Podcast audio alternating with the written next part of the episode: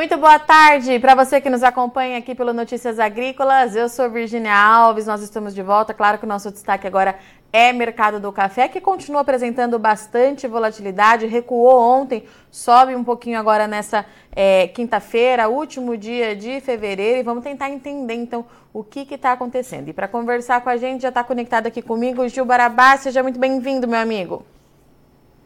Oi, Virginia, tudo bem? Que bom estar aqui com você. Vamos lá, então, tentar entender o que está acontecendo, porque a gente continua é, vivenciando aí bastante dias intensos, assim, no sentido de que uma hora sobe, uma hora desce com mais intensidade e velocidade. O que está acontecendo, Gil? É esse peso financeiro grande nessa que a gente está observando, né? Já foi, um, eh, já foi bastante importante no final do ano passado, ah, agora nesse começo de ano também. Então, quer dizer, todos aqueles fatores ali, é, dólar, petróleo, a, a tensão geopolítica, a que mexe também com logística, a movimentação de fluxo financeiro de fundo de um lugar para outro, tudo isso tá, traz essas volatilidades financeiras que a gente está observando no mercado de café. Né? Então explica muito disso, dessa volatilidade, esses altos e baixos, é, mas a gente observa já um leve viés de baixa para os preços do café no mercado internacional. Leve viés de baixa, Gil, e o que, que a gente tem que possa justificar essa pressão, então, é, daqui para frente? Porque até então a gente tem visto uma volatilidade é, muito acentuada, mas preços firmes de certa forma, né, Gil? Sempre ali entre é, numa janela bem significativa e que, pelo que se a gente olhar o histórico, de bons preços para o produtor, né? Sim, sim, sem dúvida.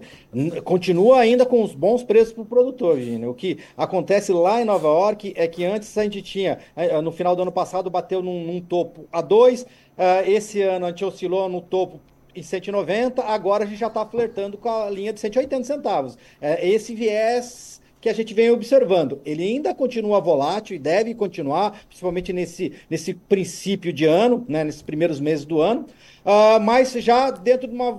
Indi, indicando aí uma leve correção negativa. Né? Uh, e por que disso? porque ele já começa a olhar mais próximo à chegada da safra brasileira. Né? Então, esse é um fator aí que pode pesar no mercado e uma sinalização de que, a, a principalmente financeira, que o mercado já subiu uh, bastante, está indicando aí um movimento de reversão, uma exaustão do movimento de alta, uh, ajuda nesse processo, principalmente ele olhando para frente, enxergando que a safra do Brasil daqui a pouco começa a, a chegar. Mas como você falou, aqui internamente, apesar dessa queda nos preços, ainda o, o patamar de preço para o produtor ainda é um patamar interessante. Né? Não é, talvez, aquele que ele imaginava como ideal, mas ainda é dentro, dentro de, um, de, um, cenário uh, de preços uh, favorável uh, para o produtor. E Gil, e essa é uma informação importante porque a gente sabe que ainda tem bastante produtor é, com café é, em mãos da safra 2023 e se a gente começa a ter um cenário aí é, de pressão para os preços, o produtor precisa ficar atento, né? Exatamente, isso é importante, Vina. E talvez esse seja um fator que pode aí contribuir por esse movimento. Uh, por quê? Uh, porque tem muito café da safra 23 ainda, alguns, a gente está observando até café de safra 22 aparecendo no mercado, né? Nessa transição. Então, tem muito café na mão do produtor, principalmente arábica, né? E daqui a pouco começa a chegar a safra, né? Você tem ali uh, março, abril, já começa uh, março precoce, abril já começa a colheita de conilon, depois você tem abril precoce, maio você já começa a colheita de arábica. Então, quer dizer, essa janela até a chegada da próxima safra está diminuindo e ainda tem muito café na mão do produtor. Esse pode ser um fator que pode, de certa forma, acelerar essa transição aí de safra e contribuir para esse viés negativo que a gente está observando. Né? Mas, como eu falei, ainda, por mais que o preço não esteja como o produtor imaginar, que considera ideal, né? Porque ele tem na memória 21, 22, início de 23, né? Uh, ainda assim é um patamar de preço interessante se a gente é, é, é, analisar em termos de, de custo, em termos de margem, em termos de comparativo histórico de preço. Então, é e que nem você falou, é importante ele prestar atenção nesse momento, uh, talvez se proteger um pouquinho uh, de, dessa transição de safra, principalmente se ele ainda tem muito café disponível na mão. E Gil, hoje a gente está falando é, de um preço próximo ali a 185, pelo que eu estou vendo agora, está subindo 200, pouco mais de 200 pontos. É, especificamente nessa quinta-feira, tem algum fator novo que movimentou lá em Nova York ou não? Olha, Virginia, basicamente é aquela volatilidade financeira, Tá. né? O- a gente tem aquele, aquele pregão que ele devolve um pouco, depois ele sobe. A gente está vendo muito, mu- ah, ah, muita movimentação em cima de dólar, em cima de petróleo. Ah, se você olhar radar financeiro, você tem dois fatores que mexem, né? Primeiro, é a decisão do Fed em relação a, a curva- a- ao início do ciclo de corte de juros, né? Se vem em março, se vem em maio, se só é no segundo semestre, enfim, tudo isso influencia as ações dos investidores e daí traz volatilidade para o café também. E a questão geopolítica, né? A questão principalmente a tensão no Oriente Médio, a guerra na Ucrânia, isso também mexe um pouco com o humor dos investidores. Então, é basicamente isso que está trazendo esse, esse, esse sobe e desce que a gente está observando aí no curto prazo uh, e que está influenciando os preços do café lá em Nova York.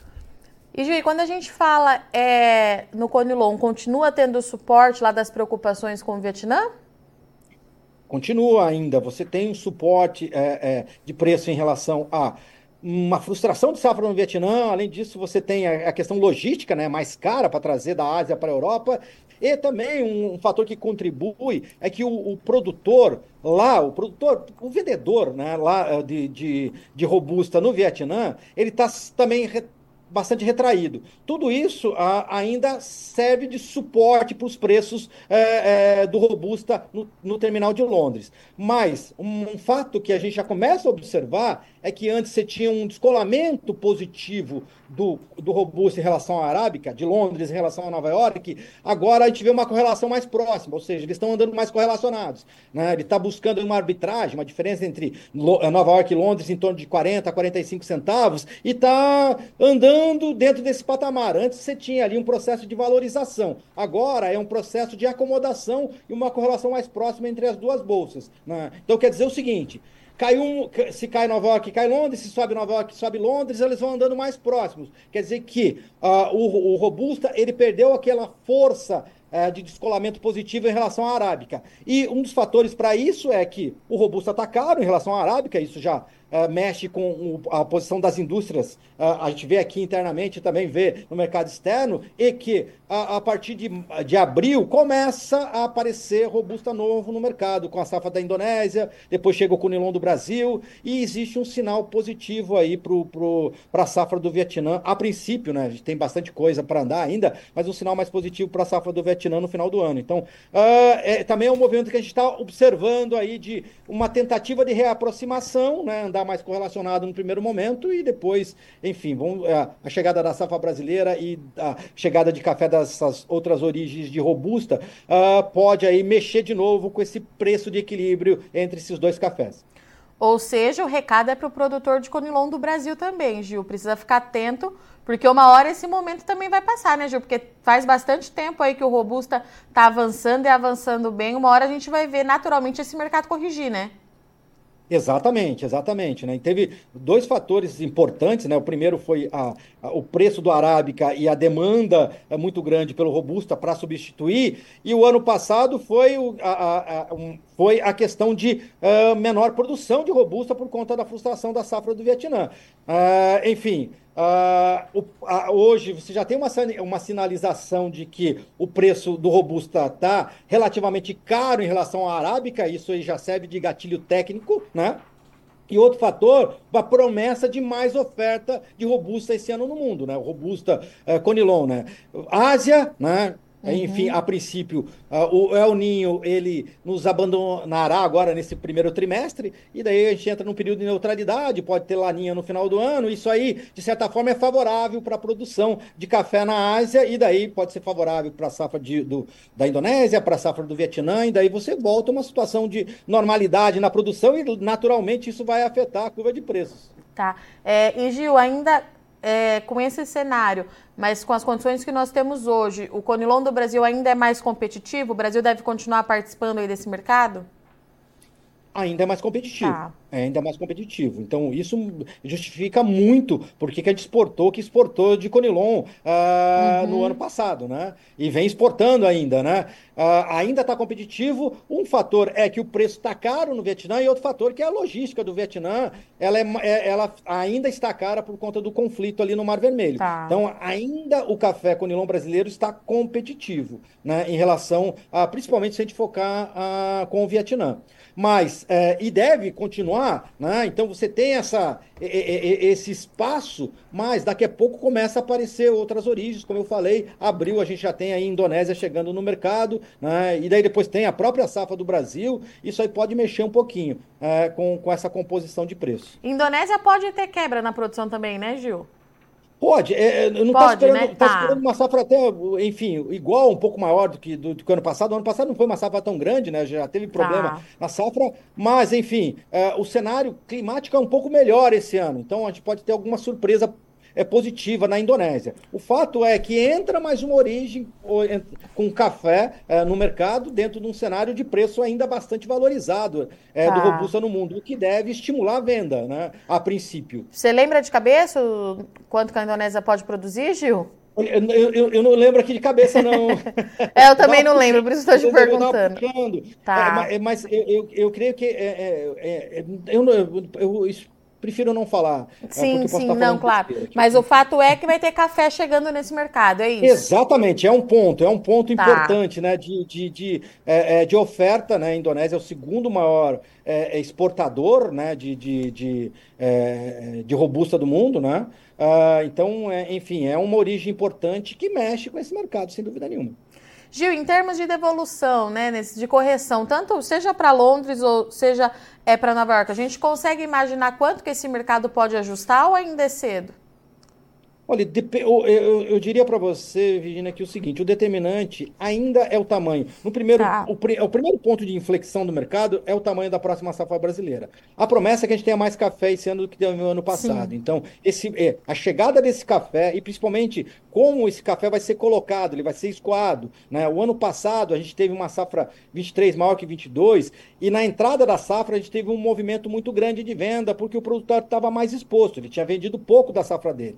Né? Ah, então, esse ano, a, a, promessa de a gente ter mais café, principalmente mais café arábica esse ano, Uh, e dentro de um cenário ainda que tem pouca venda da, na chegada da safra. E que você olha para o consumo e uh, não espera, a princípio, principalmente no começo, na entrada da safra brasileira, uma maior agressividade por, por conta das indústrias internacionais. Ainda estão numa situação de trabalhar da mão para a boca, ainda estão numa situação financeira uh, incerta, ainda trabalhando dentro de um cenário de crescimento pequeno da economia, principalmente quando você olha para a Europa, né? Uh, isso deve manter o, a, o fluxo de compra mais comedido, mais compassado, mais lento, dentro de uma pressão que se espera maior da oferta. Então, eu acho que esse ponto é importante o tamanho da safra brasileira, como que essa safra brasileira vai chegar e como ela vai ser escoada. Isso aí pode gerar essa, esse movimento, essa diferença de preço aí é, da pressão, da chamada pressão sazonal com a chegada de safra brasileira. Né? Então, dois pontos que me chamam a atenção. É que tem mais café, principalmente arábica, e pouco café da safra vendido para a entrada da safra. Isso aí pode sim gerar um atrito maior do que o normal na entrada da safra. Perfeito. Gil, obrigada, viu? Mais uma vez pela sua disponibilidade, por poder vir conversar é, aqui com a gente. Você sabe que você é da casa e a gente continua se falando. Obrigada, meu amigo. Bom final de semana para você.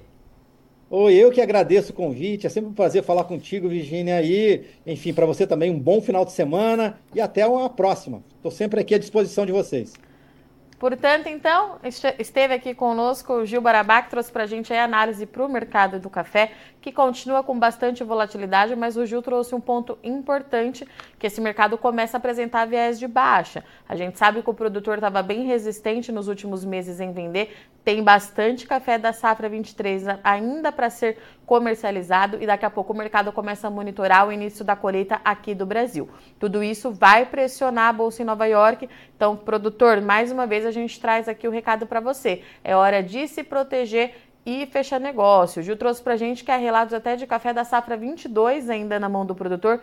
Tudo isso pode ajudar aí, é, fazer com que esse mercado tenha uma correção muito significativa. É o mesmo recado também para o produtor de conilon aqui do Brasil. O mercado lá em Londres para o robusto ele continua com suporte na preocupação é na Ásia, mas daqui a pouco a gente tem é, a safra da Indonésia entrando nesse mercado e o mercado também naturalmente fazendo uma correção nos preços, já que avançou e avançou muito nos últimos meses diante de todos os problemas na oferta da Ásia e também dos problemas é, logísticos e da alta demanda por esse tipo de café. Então, o recado de hoje da nossa análise de mercado é: os preços ainda são favoráveis, apesar de toda a volatilidade da baixa que a gente vem observando é, em alguns pregões, mas o produtor precisa ficar atento porque o viés de baixa começa a bater na porta desse cafeicultor e é hora de fechar negócio para garantir a sua margem, garantir já a safra de 2025, pensando aí na sua rentabilidade, tá certo? Eu sou Virginia Alves, agradeço muito o sol de ex-companhia já já a gente está de volta rapidinho.